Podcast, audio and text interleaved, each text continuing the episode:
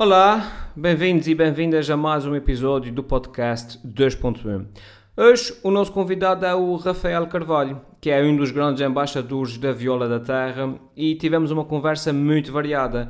A conversa começou com signos e astrologia, uns mais céticos, outros menos, e à luz de, das recentes uh, tragédias dos incêndios em Portugal, acabamos por tocar uh, na experiência pessoal do Rafael que foi uma das pessoas que viveu a tragédia da Ribeira Cante em 97. Para quem não sabe, é uma tragédia um, em que a chuva intensa provocou derrocadas e onde 29 pessoas acabaram por eh, perder a vida. Mas o grande foco da nossa conversa foi a viola da terra, eh, que é um instrumento regional que tem cada vez mais destaque a nível nacional e internacional, graças precisamente ao trabalho de pessoas como o Rafael. O Rafael Carvalho é natural da Ribeira Cante, eh, aprendeu a tocar viola da terra aos 13 anos de idade com o mestre Carlos Cantal Seguiram-se depois muitos anos como autodidata, a investigar e a estudar repertório de viola. Lecionou a viola da terra na Escola de Violas da Ribeira Cante e Academia de Música da Povoação e é formador da Escola de Violas da Feijão de Baixo. Atualmente é professor contratado de viola da terra no Conservatório Regional de Ponta Delgada. Já editou três livros do seu método para viola da terra e editou recentemente o seu terceiro CD de viola, uh, Relheiras. Caso tenham curiosidade de ouvir o instrumento em si a ser tocado pelo Rafael, vamos deixar na descrição aqui do podcast os links para o site e para o canal do YouTube uh, do Rafael, ok? Sendo assim, fiquem então com Rafael Carvalho.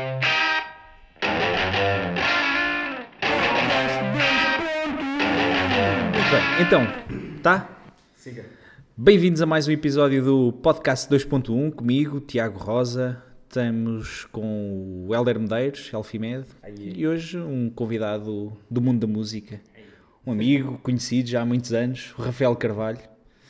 Uh, Bem-vindo, Rafael. Está tudo bem? Está tudo ótimo, não podia estar Já começamos aqui a conversar há algum tempo, tivemos aqui uns problemas técnicos no início, nada de especial.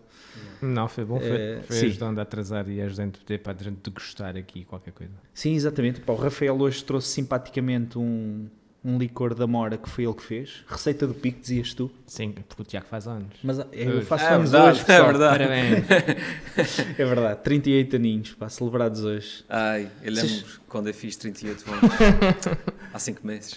Isso. um, vocês sabem, havia aquelas agendas do da Super Jovem, uma revista Super Pop, vocês não se ah, sim. que era uma agenda que tinha os aniversários de pessoas famosas todos os dias. Mas sabes... que é o famoso que fazes Jean-Claude Van Damme. Ah, é. Van Tão contente que eu andava quando era pequenino. Sabes o que é que faz anos dia 18 de outubro? Van Damme. Van Damme, tem umas, tens umas semelhanças Sabes quem é que faz anos no meio-dia? Na zona aqui, de, tens umas semelhanças a Van Damme. Com o Van Damme, é. Aí sim, quando fazes espargata. sim, sim, sim. Intimida. Mas isso, isso, isso, isso é um dos bastidores. Mas era. E quem é... faz anos no meio-dia é o Einstein. É, e ele sabe. Era. N não é, mas era fixe de fuso. não, por acaso eu não sei quem é que faz anos no meio-dia. No meio Pá, temos de pedir às pessoas para porem isso nos comentários na nossa página Exato. do Facebook, podcast 2.1. em que dia é que fazes anos? Uh, 4 de Fevereiro. E tu, Rafael, fazes quando? 22 de Setembro, fiz já 3 semaninhas. 3 semaninhas. Ah, é, está fresquinho. Está fresco, fresco. Fiz, Bem, fiz 37. E ligas a isto de signos e não sei o quê, ou como é que é? É assim, eu não ligava, mas começo a virgem por um dia. Como é isso? Começa a afetar a minha vida, porque eu sou virgem, o 22 acaba a 23. Ah, então és virgem por um dia. eu ando com isso, com esse drama, assim, quando me apercebi, há uns sim, anos sim, atrás, sim, ando um bocado obcecado, com, obcecado com isso. Mas, mas, a sério, ligas, uh, achas que aquilo coincide com a personalidade? Olha, é quando era mesmo novita, essa coisa dos signos não me dizia nada, mas depois, com o decorrer dos anos, à medida que eu me pronto, conhecendo as pessoas, aquela, há mais às vezes a ascendência que diz, ah, é virgem, mas ascende, pronto, tem a ver com o dia do, do, do mês, ou, e de facto, há algumas coisas têm muito a ver com a personalidade, os carneiros são um bocado carneiros, há gente, há gente que, não, que se calhar não tem nada a ver, mas depois tem muita gente que eu conheço que, ah, ele é virgem, e tu percebes às vezes pela personalidade, Sim. eu não sei porquê, a personalidade do, do, do virgem. Mas como é que é mais ou menos os traços? Eu sou balança. E, pronto, um gajo até Mas por associação à própria balança, ao equilíbrio, não sei o quê. Mas depois o meu ascendente é peixe. E dizem-me que isso que dá mais não sei o quê, umas variantes. Balança, olha, podias não. mais, se fosse mais cedo eras virgem, eras, eras Sim, estavas pois, todo- acho que é o signo antes. É que eu nem isso sei. pá. É, é, Não, não. Se fosses, se depois- mais feio também? Mas isso por isso é triste história. Sim, mas aí não era por um dia, era por E era décadas. por anos, exato. Sou virgem por E, décadas. eh, mas pronto, os virgens são, são pacatos. Hum. São pessoas pacatas, sociáveis, que nem saibam, mas também tem a ver com a altura. Mas pronto, já lá Mas coincide com a tua. Vês traços de personalidade nessa, Acho que sim. nessa descrição. É, então. eu já sou já nos último, no último dia, por isso depois já sou quase balança também, por isso Sim, sou uma pessoa equilibrada. Apanha já ali. É, sou uma pessoa equilibrada em frente às câmaras. Eu, te- eu tenho, eu tenho sentimentos muito conflituosos em relação, em relação a isso. Se por, um- eh, por um lado, uma pessoa, seguindo a lógica, não é? Eh, Plutão e Saturno e a Lua estão-se bem por aí fácil tu existes ou não. Sim. tipo, Mas a minha cena é essa, pá. Sim, Se tipo, pensares um bocadinho nisso, mas. Depois, eh, tipo, no- nós, nós, o planeta, o planeta Terra está de uma tempestade de, de Neptuno, estás a ver? Eh, devido que, que, que ele tenha qualquer influência. Por outro lado, às vezes eu penso, mas talvez por sermos tão pequenos e termos corpos astronómicos tão perto de nós, de repente até alguma influência. Mas havendo alguma influência, devido que seja a nível de personalidade, talvez fosse um nível mais físico. Uhum. Sim. Ou seja, não, não, não sei porque é que o fato de quando é nascer o Neptuno está a passar à frente de Saturno faz com que eu goste de festas. Sim.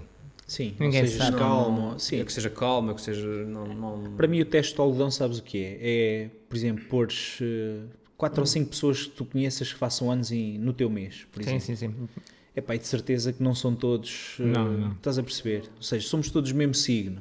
Se fizeres assim uma associação de balanças, é pá, e tens diferenças muito grandes. Portanto, na média, eu acho que os signos têm ali algumas coisas que tu retiras, sim, sim, a questão sim, da balança, são mais equilibrados, são pessoas que tentam resolver com diplomacia, blá, blá, blá estás a ah. ver? Mas, os... mas depois eu já vi, já vi essas, eh, não sei se como é que são, são leituras ou Leitura de. Como Isso é que é chama carta isso? astral, Carta astral, sim. é. Eh, já me fizeram uma, assim mesmo a nível mais aprofundado, e o ascendente, e quando é que eu nasci, e o Sol onde é que estava, e, o- e, o- e, o- e o planeta o que é que fez, e porque é que eu tinha o coisa, porque é que não fazia assim. Um, e, e vi também, igualmente, esse mapa astral eh, para outras pessoas, e depois as características que aparecem sempre são características que se aplicam a qualquer pessoa. Sim, é, né? sim, sim. É, sim. porque, porque são sempre características mais ou menos positivas que ninguém vai dizer que não é aquilo. Sim, És aquário, é pá, és uma pessoa sociável que gosta de estar com os amigos. Carneiro, é pá, és uma pessoa que gosta da tua calma e que gosta de pensar na vida. E que às vezes precisas de momentos só para ti. Exatamente, exatamente. Mas, eh, mas se nós trocássemos. eh, Dá sempre certo. Dá sempre certo. Dá sempre Portanto, certo. Não há nenhum que diga assim. És, és. É pá, és um grande filha da mãe. tu tens, tu, tu tens eh, potencial de ser ladrão, filho da puta, e provavelmente matar alguém. Não há nada que diga isso. É sempre tipo mais ou menos positivo e a gente, claro, que toda a gente enquadra-se naquilo. É ser sociável quando me apetece estar com os amigos, mas também gosto de estar sozinho quando não quero. Quando quero, sei lá. Sim. É É, eu cenas, também não. acredito que aquilo seja às vezes assim uma, um conjunto de generalidades que pronto, a pessoa identifica-se com aquilo porque são, são traços bastante gerais. Mas estás a ver, eu quando te disse que a gente ia falar sobre qualquer coisa. Era literalmente.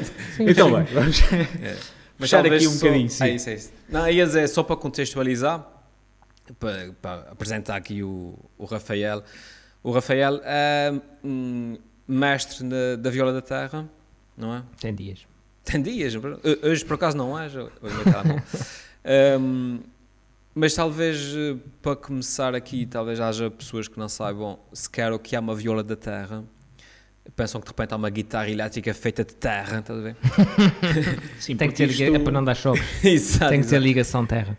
Podias talvez falar um pouco sobre o instrumento em si e depois talvez a gente. Sim, acho que sim.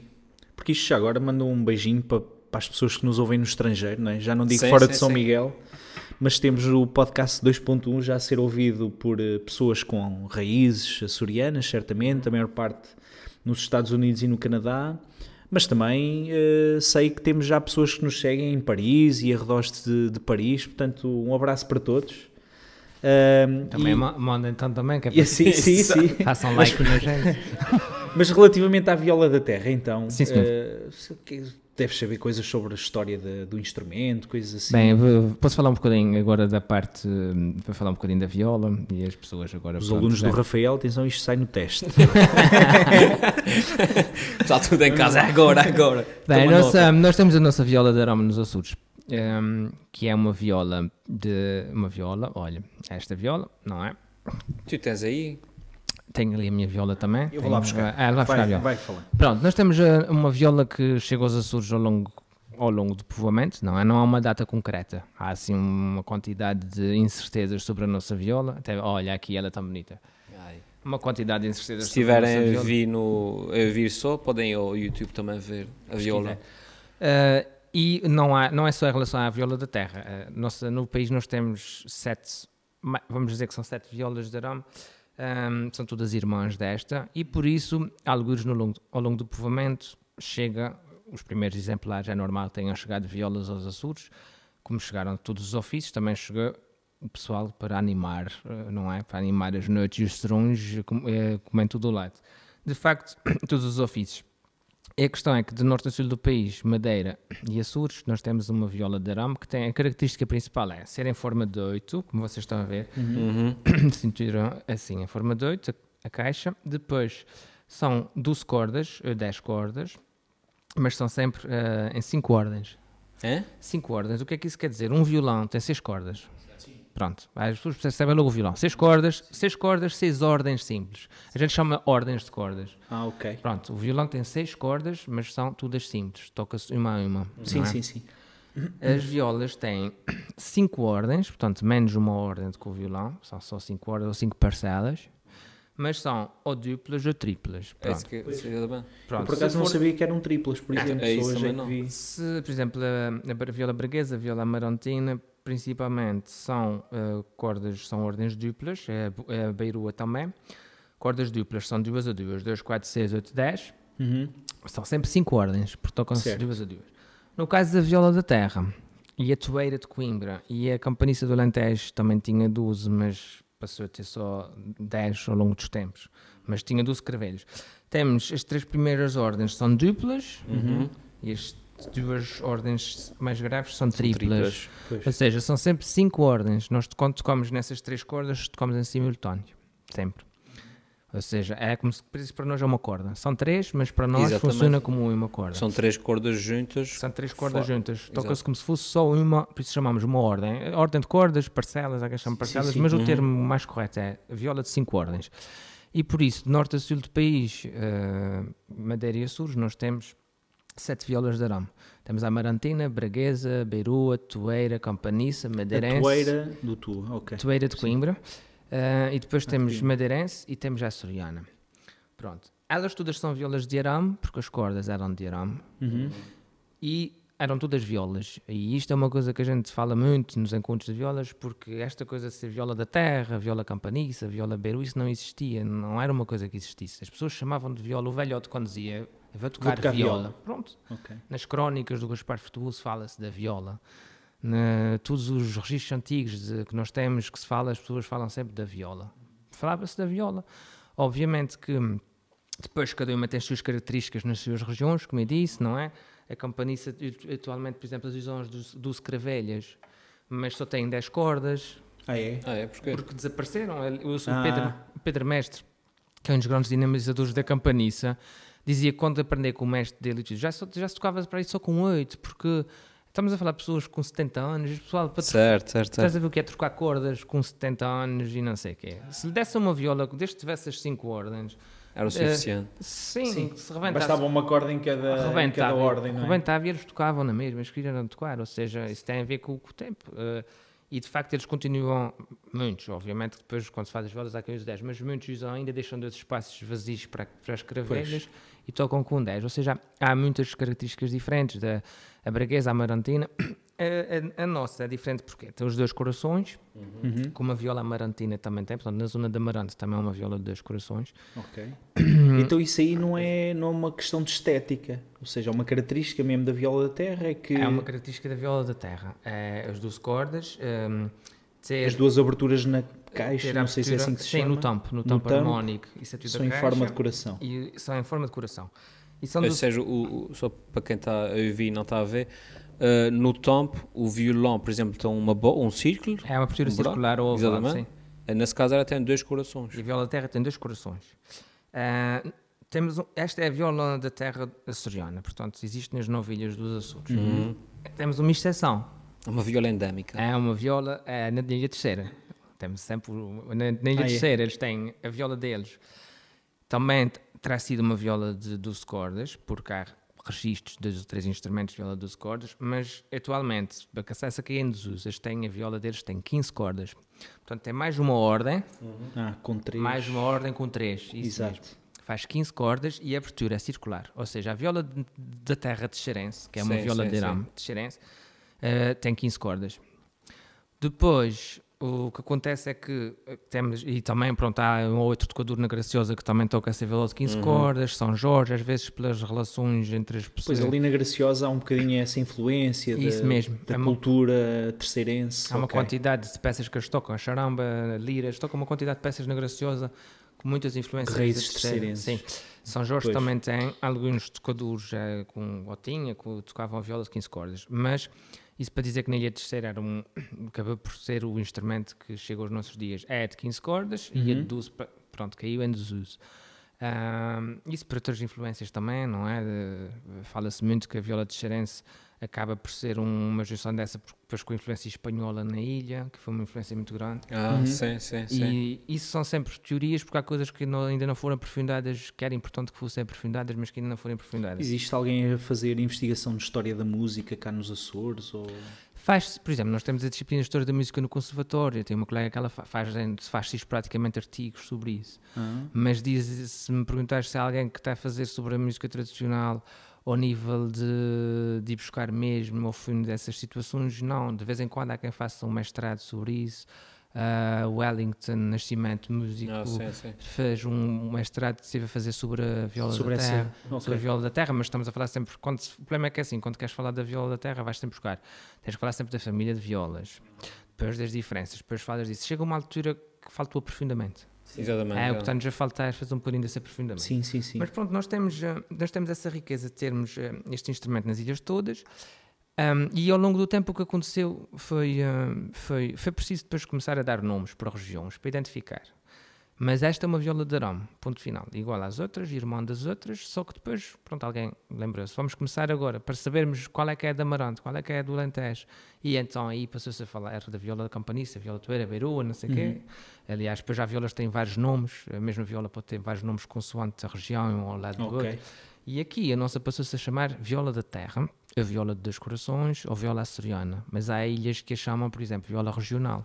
Ah, sim, sim. Graciosa, São Jorge, a viola regional. Ou seja, temos sempre essas particularidades, depois também dentro de cada ilha. E eu costumo comparar, a comparar a, a viola, porque depois temos repertórios diferentes, com a gastronomia, com os sotaques, não é? que diz o sotaque, não é? Nós no Picos temos esse sotaque, nós no, na Teixeira temos aquele, acentuações, não é? A palavra mais correta que, que, que não sei que sei qual é a mais correta. É assim a mesma coisa com a viola, a viola depois em cada, a cada ilha, além já de freguesia para freguesia, às vezes há diferenças. É. Mas é, é diferenças ao nível, às vezes, de, de- de variações do mesmo tema, eh, com estrutores que impõem aqui a flor de lis, o outro pode pôr outro, outro no tampo harmónico. O que é que é muitas coisas. personalizável? Por exemplo, aqui na tua, elas são todas iguais? eh, Ou tu tens, por exemplo, aqui estas coisas que estão Sim, no, a nos minha- trastes são. A minha, eu pedi, eu pedi, a única coisa que pedi diferente na minha foi que a escala Sim. tivesse esses embutidos de uma aloe vera. E, Ah, sim. Ok. é, e então. Isso é feito com o quê? Madre pérola? é, ou assim? madre é? pérola, umas são madre pérola, outros têm pedaços de madeira também. É isto. Quem Eh, pode, aqui tem outra, outra diferente, outra contraste diferente para se ver sim. outros cores. E essa foi feita em São Jorge. Ah, Ah. ok. Ia-te perguntar se era, se era de cada ilha ou de São essa Jorge. foi feita no tubo de São Jorge, por um construtor que tem 30 e poucos anos, Raimundo Ah, é? Leonardes. Foi feita em São Jorge. Engraçado. e, e pronto, tive durante algum tempo viola, a minha viola veio daquelas feitas em Braga, que nós encomendávamos aqui em Ponta Delgada, porque também durante muito tempo os, os, os construtores emigraram, os que haviam também até nem conseguiam dar muita conta de recado, Eh, o pessoal chegava ao Sura de Lino Vicente, que era o mais conhecido na ilha, há umas décadas, chegavam a Vila Franca e dizia, olha, quero uma viola, dizia, tá bem, volta daqui a um ano, e tomava nota. pronto, José, pegava lá no papelinho, pronto, volta daqui a um ano. E era assim. Portanto, teve uma altura que também teve a necessidade de se comprar instrumentos de fora, continuam a vir. Agora temos vários construtores em São Miguel que estão, está a reaparecer a construção. Está-se também a inovar um bocadinho na construção, no sentido de ter uma, violas mais afinadas, madeiras, madeiras mais requintadas, não é? Para dar outros, eh, porque também as exigências, nós também já, tentamos, já exigimos mais, não é? As pessoas já têm mais tecnologia ao ser dispor. Antigamente as pessoas já era com a serra que tinham, e hoje em dia já se faz até no computador, faz-se as medidas Sim. as escalas. E então, na altura, pedi em São Jorge, o Raimundo, eh, quando o conheci, que ele fizesse eh, a viola e quem fez até o desenho foi um senhor holandês que, portanto, que vive, portanto, mudou-se para São Jorge, vive lá e até tem lá uma antiga fábrica de queijo, montou lá o seu ateliê, ele é pintor, pinta, toca e ele faz, eh, portanto, fez na altura um desenho, mandou-me dois ou três, o Raimundo pediu a ele, ele fez e personalizou, portanto, a minha viola é a única que tem este desenho. E aquele espelhinho lá em cima? O espelhinho, Eu agora não sei se saltei, tu ias chegar lá de Não, certeza, estava mas só falando aqui. por acaso sempre depois- tive essa curiosidade. Aqui em baixo, Se não é aqui em gajo baixo se já, já vi vários, até na Graciosa vi um senhor a ti tinha uma viola com era um peixe. Ah, Ah, Esse ok. é uma flor de lis, há quem diga que isso representa a natureza, o- a espiga de trigo, que tem a ver com, Ah, sim. com o trabalho. Portanto, sim. há muita explicação. E há quem tenha aqui diferentes, hum, diferentes embutidos, consoante a pessoa deseja. No São Jorge já vi também um pássaro muito bonito, um galho, um galho e depois o pássaro. Portanto, o construtor fazia consoante achava bem. Achava ou, ou o próprio tocador pedia. E o Certo. espelho, as primeiras violas, nós, dos registros que tenho, muitas violas eram tapadas, não havia espelho. Depois os tocadores começaram a pôr o espelho que era para se pentearem e desfazerem Ah, era mesmo? Ah, Isso é real. Não deve ser, afinal era É mesmo. real e verídico, porque E é pensar, tipo, a explicação para o espelho é porque reflete o som de forma a que uh, a afinação é s- o resto É. sonido. Não é para se pentear. é para se mesmo. pentear. Ou seja, o- eles falam disso, que de facto as pessoas quando tocavam viola iam de uma freguesia para outra e, e a gente tem que sempre voltar ao passado. Tem que estar aprumado. Isso era quase. As pessoas iam de burrinho, não é? Ou a pé, ou, e passavam horas, não é? Em viagem para ir de uma freguesia para outra e quando chegavam. Não, não iam tocar viola como estou aqui com, minha, com esta Sim, bonita sim. barba sim, sim, fantástica. É uma, uma vergonha. mas Quem te está a ouvir, pá, nem. Exato, É, é, exato, exato. E então, Ainda di- bem que eu eu fiz a costumo, minha hoje. eu costumo dizer que era quase, eh, tocar viola era quase como um ato religioso. As pessoas, as pessoas, vejo os- em todas as freguesias, as pessoas mais velhas, quando entram à porta da igreja, tiram o boné, não é? Tiram, tiram o chapéu, tiram. E, e as pessoas, quando. olha, até ve- é, Que é que pode ficar aqui, assim, ele não vai cair, acho que não. Acho que não. Um, e as pessoas quando tocavam viola, e isso está nas crónicas, e, e- mas isso consegue -se, conseguia-se testemunhar mesmo. As pessoas chegavam a casa de um dia de trabalho não iam tocar viola, primeiro lavavam-se, lavavam-se, se preciso trocavam, tiravam a roupa do trabalho, punham-se com a sua roupa de estar em casa, ou apenas eh, ou a roupa depois de saírem, Sim, sim, sim. e as pessoas tocavam a viola eh, bem apresentadas, bem apresentadas. É que ainda hoje, aquela malta das cantigas ao desafio, não é? Sim, sim, sim. Eh, pá, que aquilo é insultar o próximo com uma música a acompanhar. Né? Aquilo, aquilo tem. é, Eu estou a dizer isto na brincadeira, porque realmente aquilo muitas vezes atinge ali. é, o objetivo é ter alguma comicidade, Sim, sim, mandar sim, ali sim. umas bocas, não é? Mas fazer aquilo de improviso. Eh, mas o que eu estava a querer dizer era que eles normalmente vão de fato e gravado. Vão sempre muito bem apresentados. os Mesmo nas freguesias, eh, para tocar num palco costaneiras com três cães e um gajo a ouvir, eles estão de fato e gravata. É porque tem a ver com. Tanto os tocadores como os cantores, não é? Como os, eh, como os, os cantam ao desafio. E, sim, portanto, sim, sim, sim. é- Tens razão. As pessoas, quando se sobe ao palco, É sentem que tinham que ter esse tipo de, tem que ter esse tipo de postura, não é?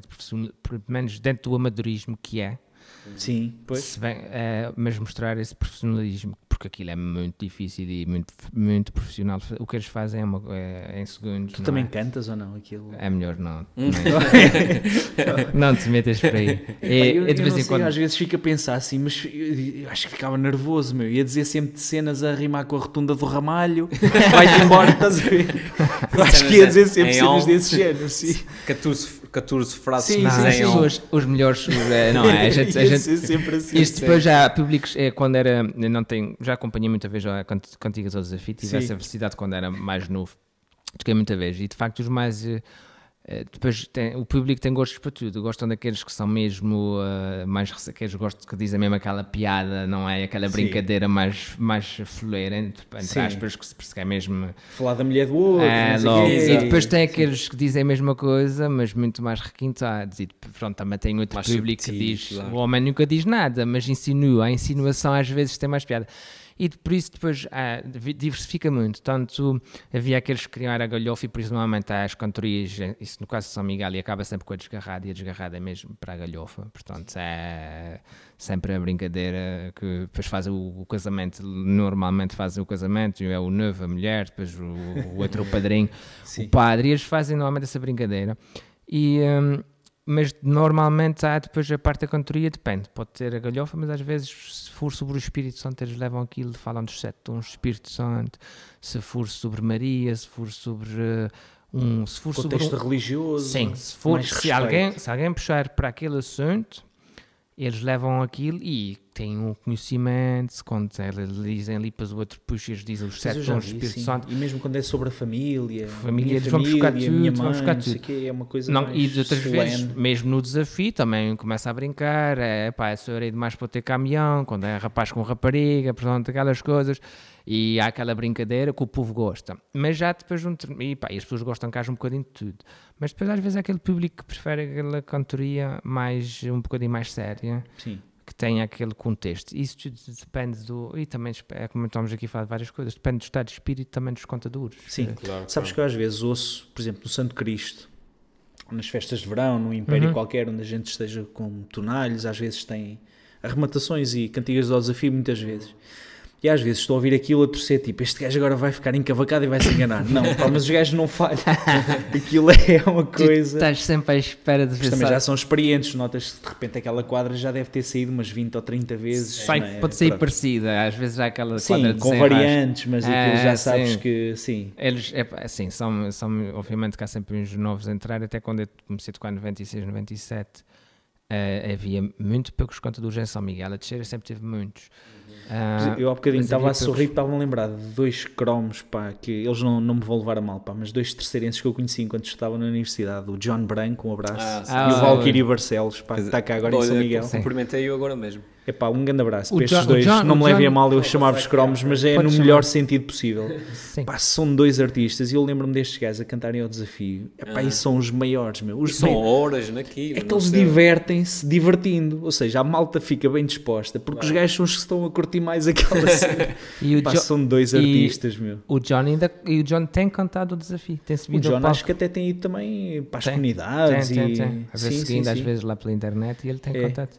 É um, é, um, é, um, é um maior, pá. Foi a primeira pessoa que eu conheci com o nome estrangeiro quando cheguei aos Açores. Agora nós, nós estávamos a falar um bocadinho, nós entramos na universidade no mesmo ano, eu e o Rafael, em 98, e então estava numa aula de História da Educação, com o professor Joaquim Machado, pá, que, que se calhar vocês conhecem. Sim, sim, sim, eu também tive Sim. educação E então estava o nosso curso. Tu, tu estudaste o quê já agora? Eu estava em eh, matemática, mas depois mudei para gestão. Só que. Era isto. Tive- um tive- gajo da música. Ah, mas Exato. ti- é completamente. Está Sim, sim, sim. Mas tive, tive duas aulas com o, Joaquim, com o professor Joaquim Machado, mas depois ele. hum, Ele, Ele saiu, sim. e eu fiquei com o que ele Casimiro. tinha sido eleito, Passei estou- por- posso, Acho posso estar foi. enganado, mas acho que não, mas acho que ele tinha sido eleito depois numas legislativas como deputado regional Eu acho que ele foi. para a Assembleia e acho que saiu e, E ficou com o professor Casimiro. Casimiro, sim, professor exatamente. Casimiro Rodrigues. Gostei muito. Eh, exatamente, que foi o final Também. da, da cadeira. Se calhar até estivemos juntos, para que aquilo tinha pessoal de Físico-Química, tinha Matemática. poderes de gente. Mas eu dentro. entro, ent- entro em segunda fase, tivemos juntos, anfiteatro sim, na sala A, é possível. pá. Estivemos juntos, porque Sim. fiz história de educação no primeiro ano. Sim, foi em 98. Mas então estava o professor, eh, o professor na altura Joaquim Machado, ainda logo no início, foi das primeiras aulas que eu fui, não sei quê, não sei quantos, a perguntar coisas, características do professor, eh, o professor, como é que vocês acham que o professor deve. E há um gajo que diz uma cena qualquer: o professor deve ser eh, dominante, impor respeito, sei quantos. Ah, sim senhor, como é que o senhor se chama? E ele, John. E eu pensei que gajo estava a gozar, foi logo a primeira. Gajo chama-se João e está na tanga com o professor. Mas não, era mesmo John. Epá, e o professor Joaquim Machado começou logo a falar em inglês com ele. Oh, John, and wh- where are you from? E o gajo a responder-lhe, I'm from, original from não sei onde, não sei de onde é que é o John Branco, pá, já não me recordo. E eu pensei que aquilo fosse uma gantanga, pá, porque estava desfazadíssimo, percebes? Estas questões de... Claro, claro. Mas o que é que se passa aqui, meu? E então depois conheci, acabei por conhecer o John, cheguei a viver com ele até e, uh, e mando-lhe aqui um grande abraço. Mas foi assim, uma das cenas que me deixou logo curioso na primeira semana foi isto, pá, afinal há aqui gajos americanos que vêm para cá estudar, uh, percebes, o contato, pá, porque a verdade é esta, eu vivia no centro do, na zona centro do país, em Santa Comadão, zona agora afetada pelos incêndios, também falámos sobre isso antes de gravar, mas... A verdade é que eh, na minha zona imigrava-se para a França ou para a Suíça ou para aí. Uhum. E esta questão da imigração. Uh, sim, sim, sim, estás sim, a perceber aqui dos Açores era completamente estranha para mim, era, foi, uhum. foi uma novidade, pá, foi, foi muito giro essa, essa eu, primeira. Eu, eh, eu entrei em matemática em, em, em 98 e depois mudei para gestão. E uh, com a viola terra comecei pequenino, hoje, comecei pequenino, sim, comecei lá na Ribeira Quente quando tinha 13 anos. Uh, primeiro aprendi uh, uns acordes de violão com o meu pai. Meu pai tocava violão. Quando tinha 12 anos, lá ele ensina-nos uns acordes. Era muito à moda, à moda tradicional, porque ele não sabia se o sol era sol, se o ré era ré o lá sim, era lá. Sim, sim, sim. Era aquela nota que se fazia. É, é tocava-se, era assim, na Ribeira Canta assim, é nos 5 pontos. É nos 5 pontos, pronto, o viola terra sabia que estava tocando em sol, o violão sabia que era sol, é no tom do fadinho é ré, é no tom do menino Juju é dó. Exato. E as pessoas sempre se entenderam assim, na Ribeira Cante e em qualquer parte dos Açores, as pessoas sempre se entenderam, hum, sem, tá sem saber. Tá, acredito que esteja bom, mas agora estou falando agora. Um, e então comecei no violão com o meu pai, depois no ano seguinte abri o grupo folclórico, abri o criou-se, formou-se o grupo folclórico São Paulo na Ribeira Quente e foi quando aprendi viola. Passei para a viola, começaram a ver aulas com o mestre Carlos Cantal, que era da Maia, mas vivia aqui em Ponta Delgada, e comecei a ter aulas com ele.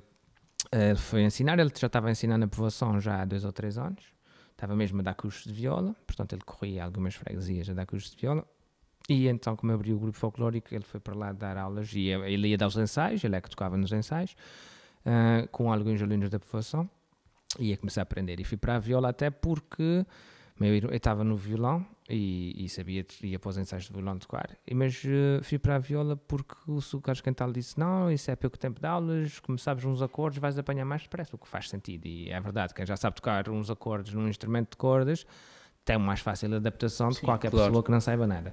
E então foi assim que eu fui para, hum, para Viola da Terra quando tinha 13 anos e fui aprendendo lá com ele 5 ou 6 meses, depois adoeceu, acabei por não ter mais aulas e fiquei lá à frente do grupo folclórico como solista com 13 anos, claro, tinha, era uma hum. pessoa extremamente confiante, subia ao palco cheio de confiança, claro, assim, claro, claro. assim, não é? Resmas de gajos, olhar para ti, e, diria o Nélio. Era uma coisa, não é? Imagina, com 13 anos, mas uh, de facto tive que fazer logo uma atuação ao fim de umas semanas e fui para o palco e toquei, assumi, mas tremia por todos os lados e depois comecei tanto que o folclore torna-se depois uma coisa já normal na nossa vida. Meu irmão no violão, meu irmão também depois aprendeu viola, mas meu irmão depois também começou a. Um, um abraço para o César. Meu César Carvalho foi também nosso contemporâneo na, na Tuna, nos Tunídeos. Né? Uhum. Um abraço, César.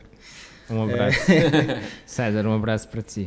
tu, sim, sentido, o teu irmão mais novo, não é? o meu irmão que toda a gente pensa que é mais novo, mas é um ano mais Estava-lhe a dizer, o que é que tu exato. dirias? Que o César era o quê? Mais novo ou mais velho?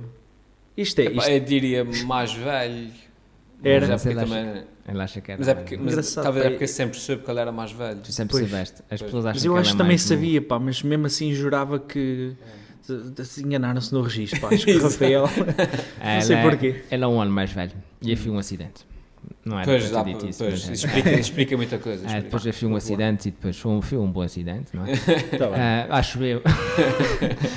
Mas e, faz então o teu, uh, teu percurso académico pronto, todo? Foi um percurso importante. E depois, estudante, também fui comecei a trabalhar, trabalhei num hotel, trabalhei num banco e depois ainda Uh, e depois acabei por começar a dar aulas na Ribeira Quente, portanto ia uma ou duas vezes por semana lá, o grupo folclórico que precisava de tocadores. Dava aulas de viola da terra? Viola da terra, Já, porque, okay. porque o grupo folclórico precisava de tocadores.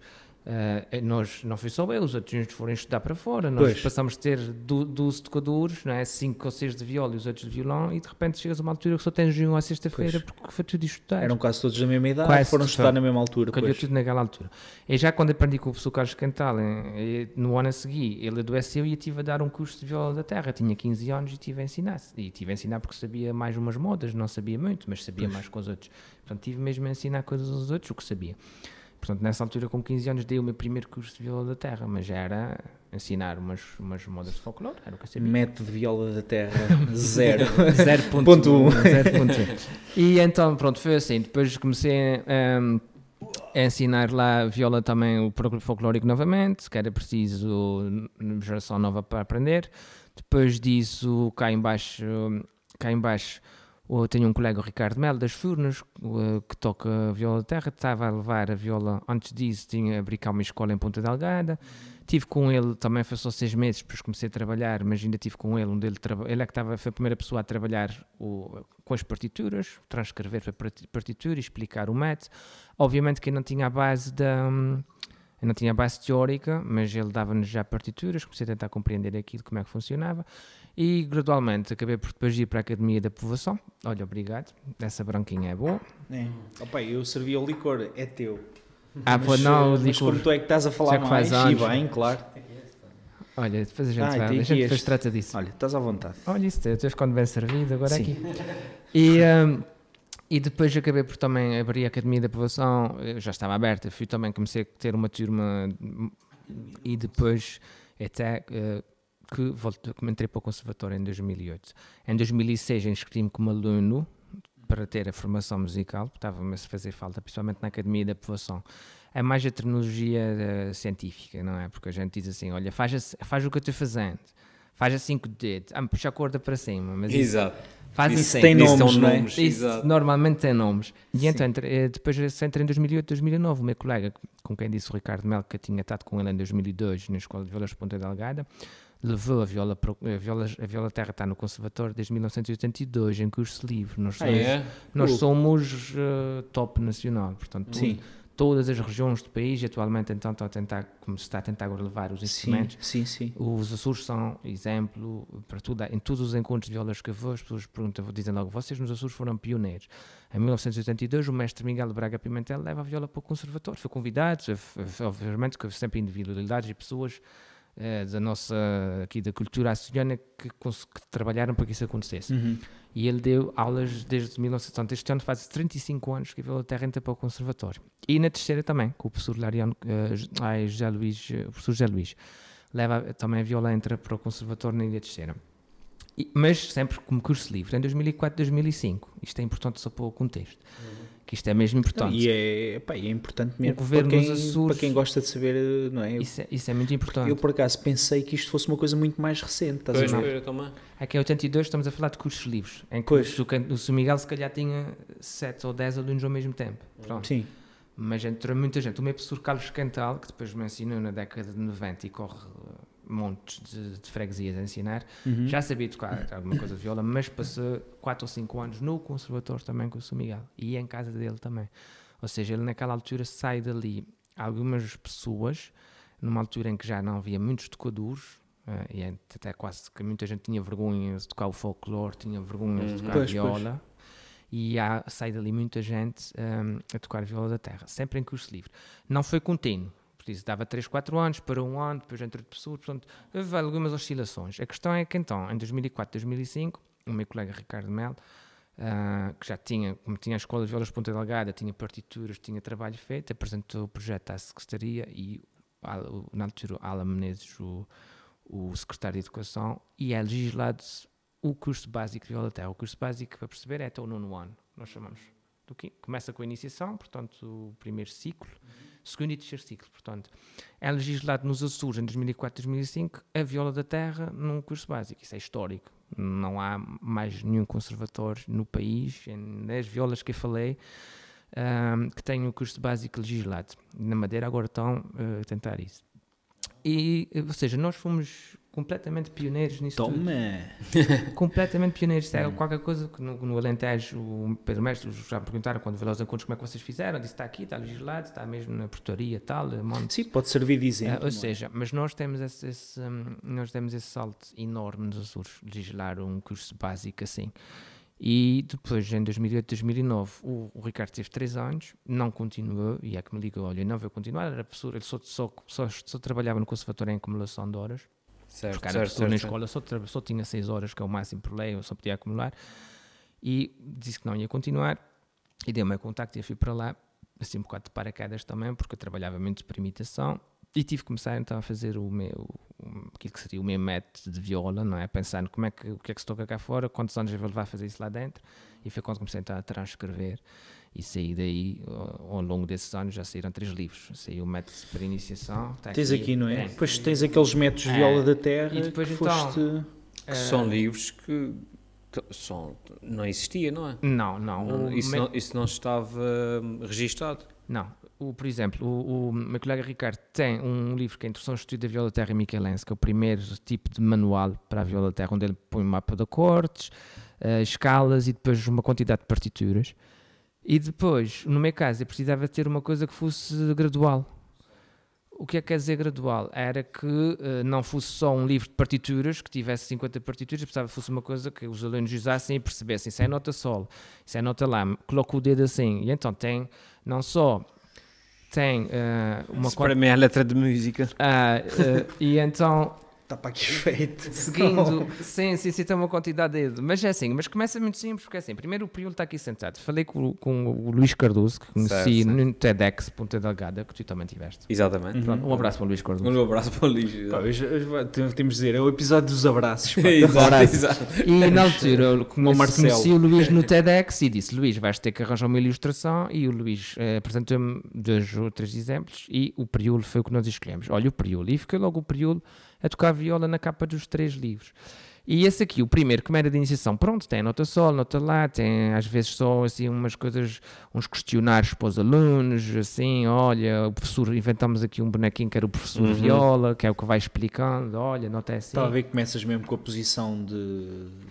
Uh, É, portanto, a posição- posição da viola quando estás direitinho. sentado, Sim, sim, etc. sim, o sim. básico, não é? Como é que se coloca pronto, a posição de execução, mão direita, mão Exatamente. esquerda. Por isso é que é um método, porque depois começa com a nota sol, com a nota lá, depois junta duas notas, três notas, depois começa com aquelas Uhum. músicas do Balão de João, depois o Luís fez, sim, a dança dos codartes, o período está ali tocando, mas Ah, isso é Sim, sim, sim. E ele fez- Ilustrou as. ilustrou, portanto tem pelo menos duas músicas. ilustrações bonitas à janela, os parabéns, olha, este é dedicado hoje ao Tiago. Um abraço para mim. Um abraço para o Tiago. E então põe sempre Ou seja, aqui- qualquer pessoa que queira começar a aprender tem uma ferramenta. Tem, tem ferramenta. Fundamental, E tem outra particularidade, é que tem, é na altura, como não ia fazer DVD, mas não sei, não sei por acaso não sei muito tecnologias, gravamos os vídeos, QR colocamos tudo no YouTube QR e codes, tem os pois. QR codes, ou seja, o, o aluno está a estudar isso em casa, pega com o telemóvel, o telemóvel lê o código e está vendo lá no YouTube uma pessoa a tocar. Nesse caso, o primeiro livro foi com as minhas três alunas minhas que gravaram os tutoriais. Pronto, saiu essa ideia. E depois disso saiu o segundo, saiu o terceiro. Onde é que as pessoas podem encontrar esses, eh, esses livros? Normalmente é, é ou, ou comigo, no meu site, no meu Facebook. Aqui, normalmente, por acaso, como são livros que são utilizados no conservatório. eh, um, O conservatório também podem comprar lá. Normalmente os livros do Conservatório de Formação Musical são todos comprados na, na- sim, mas são todos comprados na, na, na loja. Ah, não se pode, tá bem, não se bem, pode dizer o nome da loja, não se pode dizer. Podes, Olha, podes. Na Oficina da Música, que é a loja que vende os manuais para o Conservatório, é a loja oficial. E por isso também. Que é onde? É em Ponta Delgada? Sim, é nos quatro, chama-se na zona dos quatro cantos dos Arrifos. Ah, sim, sim, sim, já sei. Ao pé daquela rotunda dos Arrifes. É isso não mesmo, Sim, é, sim, sim. portanto, é e, para ali. E qual é que é o teu site? Falaste no site? É, vi- violadaterra.webs.com E te- tens muitos alunos, essa malta nova. eh, No Conservatório tem 15, tem horário completo já há 5 anos. ah, Diz-me aqui eh, uma coisa. Portanto, tu no meio deste trabalho todo tens tempo para lançar três CDs, não é? Portanto, Sim.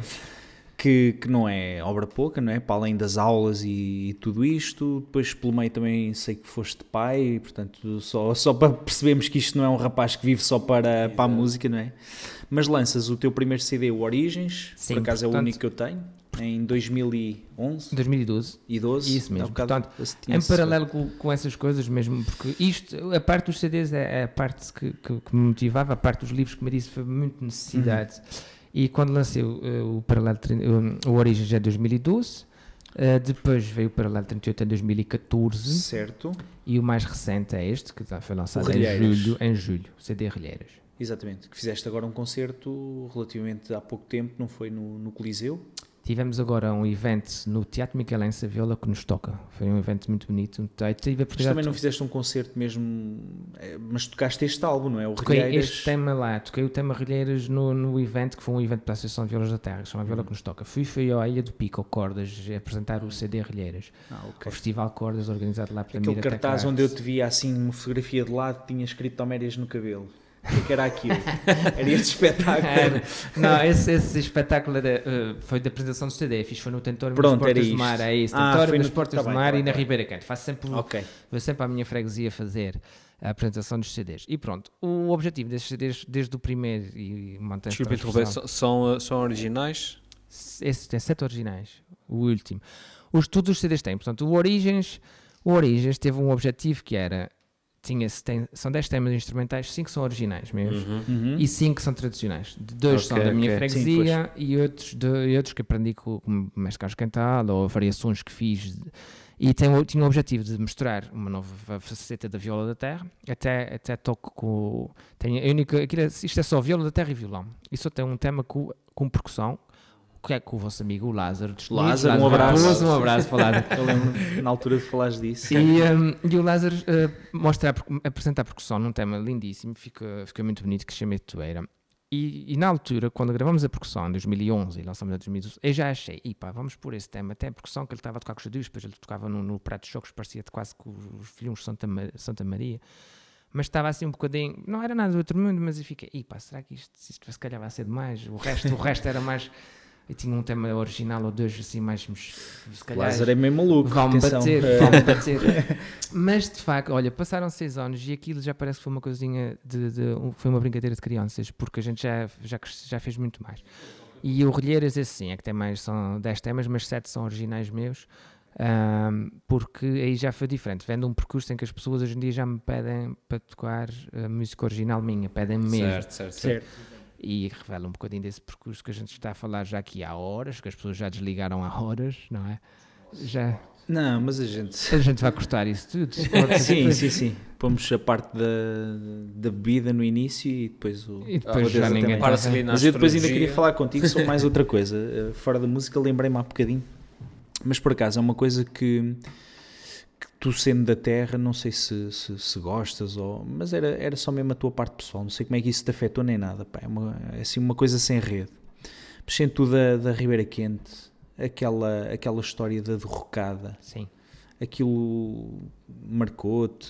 Como é sim, que, sim, como é que sim. isso te afetou? Isso em que eu não sei. Isso Isto foi foi em em- Vai 90 e... precisar de mais um copo para falar sobre isso. Opa, não fales então, meu. Mas sabes que eu cheguei cá nessa altura, às vezes digo na brincadeira, tu conheces-me, Foi um em gajo. 97, Em 1997. 97, Foi sim. quando, é, é, quando eu entrei para a universidade. Eh, sim, mas que foi ali ainda no, no espaço de um ano, mais ou menos, quando eu entrei. Portanto, era uma, era uma memória muito fresca, Uhum. não é? Eu, na altura, tinha um colega da povoação e conheci outra pessoa que era da Ribeira Quente, na universidade. Pá, e eu percebi que aquilo que nos chegava nas notícias era impressionante. Pela altura do ano em que foi, próximo sim, do sim. Natal, por aí fora. Isso como é, que, como é que te apanhou a ti que eras de lá e que lá vivias? Bem, aquelas, aquela, esta, esta história, fazendo um resumo, estes dias tem-me vindo à memória por causa dos incêndios todos que houve Sim, no continente. exato. Um, porque a situação acaba, de, acaba por ser a mesma, no sentido, primeiro porque houve 29 mortes numa freguesia de, de 700 e tal habitantes, foi uma coisa, uma catástrofe enorme. Claro. E tem a ver com tudo o que as pessoas falam, não é? A questão da gente falar dos incêndios, as pessoas ficarem isoladas, as pessoas não poderem, não terem para onde fugir. E aquilo foi, portanto, a 31 de outubro de 97, este ano faz 20 anos, um, Exatamente. 20 anos que aconteceu, portanto, daqui a semana e meia. E aquilo foi uma coisa, quer dizer, não tem explicação, foi assim uma catástrofe, porque hum, aquele, dois bairros de casa ficaram completamente destruídos. Uhum. Portanto, se choveu, chovia há dois dias ou três dias, depois caiu ali chuva, se calhar que dava para cair em três anos, em São Miguel, caiu, pronto, caiu naquela zona. Calhou, como às vezes calha no Nordeste, às vezes calha na terceira. Sim. E pronto, aquilo foi, eu tinha 17 anos e foi uma coisa que me dei cabo, obviamente. E acho que costumo dizer que marcou-me até hoje, porque é, marcou e marcou o pessoal todo da freguesia, porque aquilo foi uma coisa chocante. E, e aquilo a gente acordou com aquele, hum, com aquela, hum, pronto, com, com o chão a tremer. A minha casa fica desviada daquilo no meio da freguesia, a minha casa fica um pouco desviada. mas também veio, veio lamas e, e, uh, e acordámos com água entrar entre por cima. Aquilo foi durante a noite, não é? Foi portanto, durante a noite, tinhas o mar altruso, portanto só havias, tinhas trovoada, tinhas chuva torrencial, portanto chuva, só caía chuva. Sim. E, um, e o mar, só, portanto, era só, só ruídos, luz, não havia luz. E, um, e de facto recordo-me, primeiro porque acordámos à meia-noite na nossa casa, porque entrou mesmo, portanto, veio uma derrocada, tapou os esgotos na rua, não entrou, mas a água entrou, não tinha para onde sair, entrou na nossa Hum, casa e saiu claro. por baixo. Entrou e saiu por baixo. E acordámos e fugimos para a rua com aquilo, e aquilo depois ainda vimos, estremeceu o chão, não sabíamos onde é que vínhamos, tivemos que fugir de casa. E não sabíamos, só vimos que partia, se era, não sabíamos se era casas, se era o que é que se via, só se havia aquela distribuição, parecia um tremor de terra. E foi, foi, foi, foi, muito complicado para mim, para o meu irmão. Minha irmã estava a estudar em Lisboa também, estava distante também, andou uma semana a tentar contactar. Claro, preocupadíssima, claro. E depois, pronto, olha, foi acordar de manhã e ver, ver aquilo tudo destruído e lá para a zona, lá moravam os meus avós paternos que faleceram, portanto lá. Foi. foi, foi. E aquela, portanto, a gente ia lá muita vez para aquela, para aquela zona, que era a meio da freguesia, chamava-se a Canária da Igreja, e tínhamos ali os amigos, os que uhum. jogavam futebol connosco, uh, tinha amigos que morreu o irmão, outro morreu o pai, epá, portanto, aquilo foi, foi uma coisa Hum. que, mas houve uma situação que foi, tudo à freguesia, pronto, as pessoas foram para lá, vamos ajudar, vamos tentar, vamos resgatar os corpos, e até se conseguir tirar, e depois então chegou a ajuda do exército, começaram a chegar pessoas, mas aí as pessoas da freguesia já tinham intervido e tirado pelo menos as pessoas que ainda tinham, estavam respirando. Sim. Foram depois evacuadas por helicóptero, isso tudo. Daí depois só havia alguns corpos restantes. Portanto, foi assim uma coisa que me mexia um bocado, me deu assim um bocadinho a, nossa, a minha maneira de ver muita coisa. Claro. Sim. Tens 17, não é, não, não é com a ápice, nossa com 17, eh, sim, é mais a questão do que é que é a nossa vida, portanto, Sim. acho que é o que as pessoas estão a pensar hoje em dia com essa situação dos incêndios, mas é a situação de, de primeiro desespero lá e de não, de não controlar nada e de não conseguir ajudar, não conseguir fazer nada, portanto naquela altura sentes Sim, sentes-te mas também, sim, mas também estás completamente azoado durante uma semana, não me percebi que tinha, que não te percebes, não Uhum, consegues. Claro. Mas depois também co- começar a pôr algumas coisas em perspectiva, mas também tem muito a ver com a minha personalidade hoje. Não é questão do, do que se faz também, epá, há coisas que não são importantes, porque não são. Sim. Uhum, uhum. É obviamente que a gente tem os nossos dias complicados, não é? Para a gente chegar a esse tudo que falamos hoje aqui, tem Sim. havido muitos dias complicados. Mas há muita coisa que devia me preocupar e não me preocupa, porque em perspectiva não interessa para nada. Sim, no claro, dia a claro, dia, claro. para quê? Sim. Quando a gente tem coisas que são mesmo marcantes, estar com a família, ter, ter tempo para nós, e há coisas que são mais importantes. E isso me deu um bocadinho a minha maneira de ser ao longo dos anos e de perceber que a gente tem 17 anos, os nossos pais dizem isto, "Tu tens é que estudar e a tua vida tem que ser isto, isto, isto, isto, Uhum. isto. Estás formatado por uma coisa. Eh, eh, não ajudou a desformatar um bocadinho para algumas coisas que de facto epá, não, não fazem sentido nenhum na nossa vida. Para quê? Sim. As coisas, antes as coisas positivas, aproveitar, aproveitar as coisas positivas e depois, olha, o, resto a gente tem que trabalhar como toda a gente tem que trabalhar. Claro. Deve, deve reivindicar direitos quando tem, tem que ter, mas também temos obrigações, temos a nossa família, temos a nossa vida. Isso é mais importante Sim. mais do que o resto. Para mim, hoje em dia, é mais importante do que a parte profissional, que gosto muito, do que a parte dos meus concertos, como é que me tira o stress. Alivia-me o stress quando vê para os meus concertos e chego exausto e às vezes já não quero sair de casa. Portanto, Pois. as pessoas, vocês sabem que vocês vão Sim, acostumados sim, com as sim. vossas coisas e a gente sabe muito bem. E que se tu falaste há bocadinho, depois de ser pai, ainda pior. Quando o rapaz está com febre e a gente vai.